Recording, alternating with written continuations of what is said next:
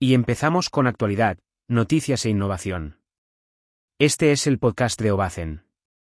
Con Pau seguía su servicio. Hola chicos.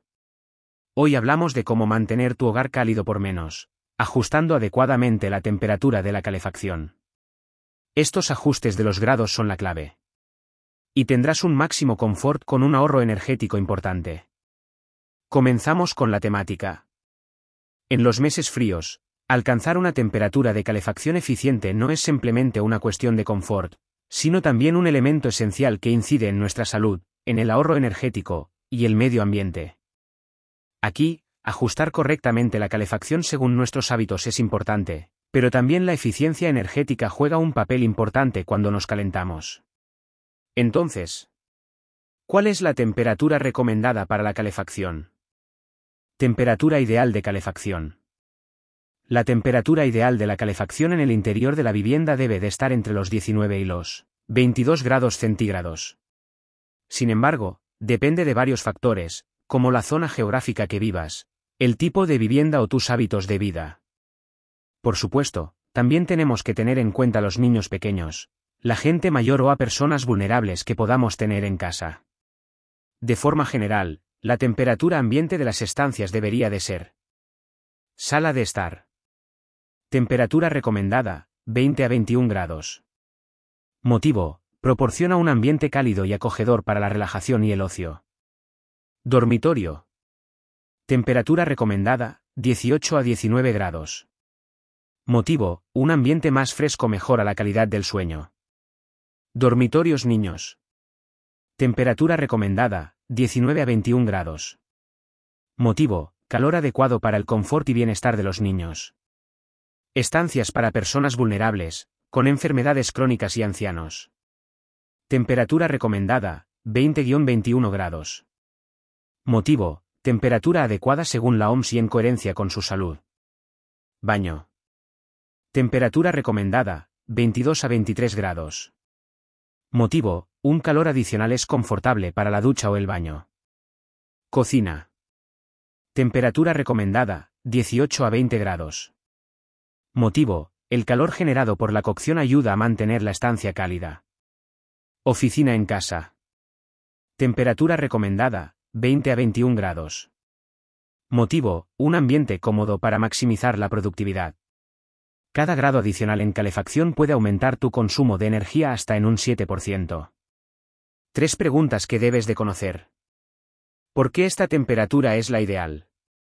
Una temperatura de entre 19 y 22 grados centígrados es suficiente para mantenerte caliente y confortable el hogar. Y es compatible con un uso eficiente de la energía. ¿Qué pasa si la temperatura es demasiado alta?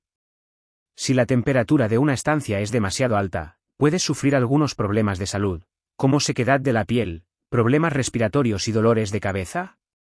Además, puede aumentar el consumo de energía. ¿Qué pasa si la temperatura es demasiado baja? Si la temperatura de la habitación es demasiado baja, puedes sentirte incómodo y tener problemas para dormir. Además, puede aumentar el riesgo de resfriados y gripes. Nota, la Organización Mundial de la Salud, OMS, Incide en este informe que al menos debemos de calentar los hogares con un mínimo de 18 grados en invierno.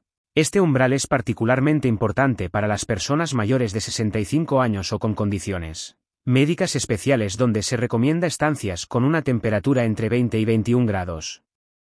Ya tenemos un poco más claro los grados que deben tener las estancias de casa en invierno, pero ¿qué temperatura es aconsejable que alcancen los equipos de calefacción? Temperatura de caldera según emisor. En un sistema de calefacción, la temperatura de consigna es la temperatura objetivo que se desea alcanzar en un espacio interior. Se establece mediante un termostato digital, que es un dispositivo que mide la temperatura actual y enciende o apaga el sistema de calefacción. En una casa y hablando para el invierno, existen tres temperaturas claves en la configuración, la de la caldera, la del agua caliente y la ambiental. Cada una de ellas tiene un papel crítico en garantizar un ambiente cómodo y eficiente.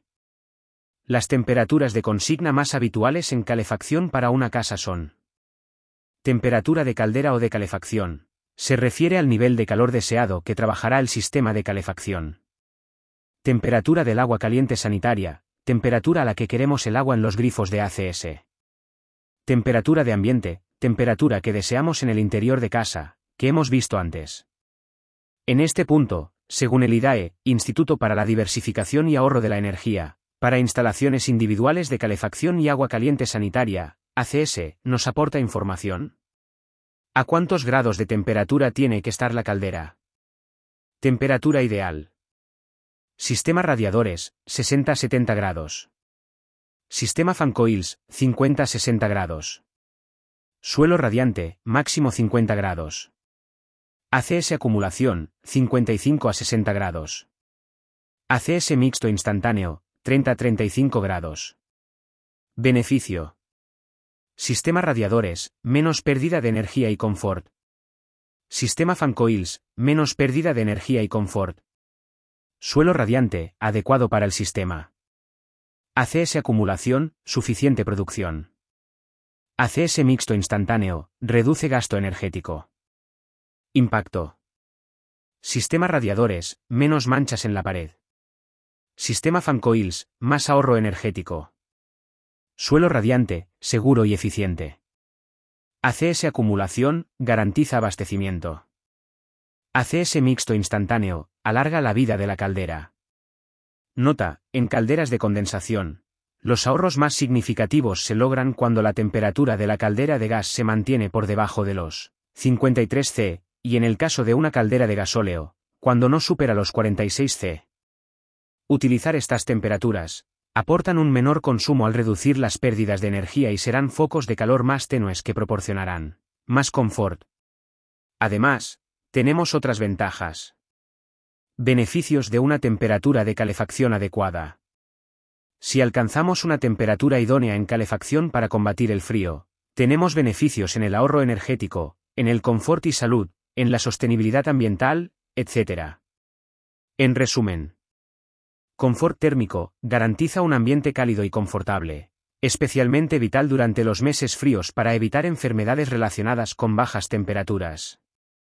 Calidad del sueño, en los dormitorios contribuye a un sueño reparador y saludable. Reducción de costos, un ajuste adecuado reduce el consumo de energía, lo que se traduce en facturas más bajas. Optimización de recursos, promueve el uso consciente de la energía, evitando el derroche. Reducción de emisiones, menor consumo de energía significa menos emisiones de gases de efecto invernadero. Conservación de recursos, contribuye a la preservación de los recursos naturales al reducir la demanda de energía. Ambiente acogedor, crea un entorno doméstico cálido y acogedor para la familia y los invitados. Previene daños, Ayuda a prevenir problemas relacionados con la congelación de tuberías y otros daños estructurales asociados con las bajas temperaturas. ¿Quieres ajustar más la temperatura para ahorrar energía? Optimizar la temperatura por estancias puede conllevar un ahorro entre un 10 y un 20%. Cada rincón de tu hogar tiene necesidades térmicas únicas, y reconocer esto es clave para un manejo energético eficiente. Unos consejos. Adaptar el calor en cada espacio no solo optimiza el confort sino que es un paso significativo hacia la eficiencia energética. En zonas no habitadas, lugares como sótanos o trasteros donde el tiempo de permanencia es mínimo, desactiva la calefacción. En zona de habitaciones y pasillos, habitaciones y pasillos, que no estamos, se puede reducir la temperatura entre 16 a 17 grados por el día. Espacios de actividad moderada, en la cocina, donde la actividad física genera calor, una temperatura cercana a los 18 grados ofrece un equilibrio coherente.